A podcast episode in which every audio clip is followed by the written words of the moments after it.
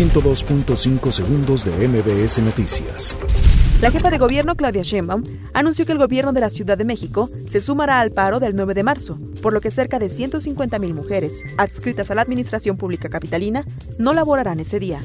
Giovanna N. y Mario N. fueron trasladados a la Ciudad de México, la primera al reclusorio de Santa Marta Acatitla y el segundo al reclusorio Oriente. Son señalados como presuntos responsables por el feminicidio de la menor Fátima.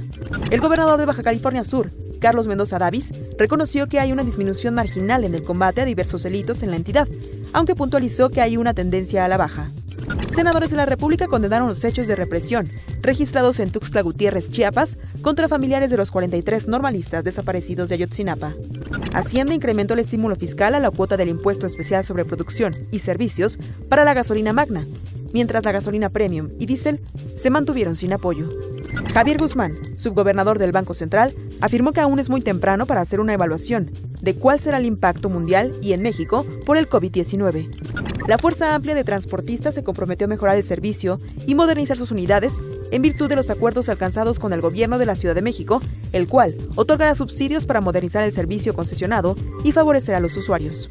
Cerca de 30 personas que provienen de organizaciones que trabajan contra el VIH cierran Paseo de la Reforma en ambos sentidos y realizan pintas en el edificio principal del IMSS. Están denunciando que en el instituto existe desabasto de antirretrovirales.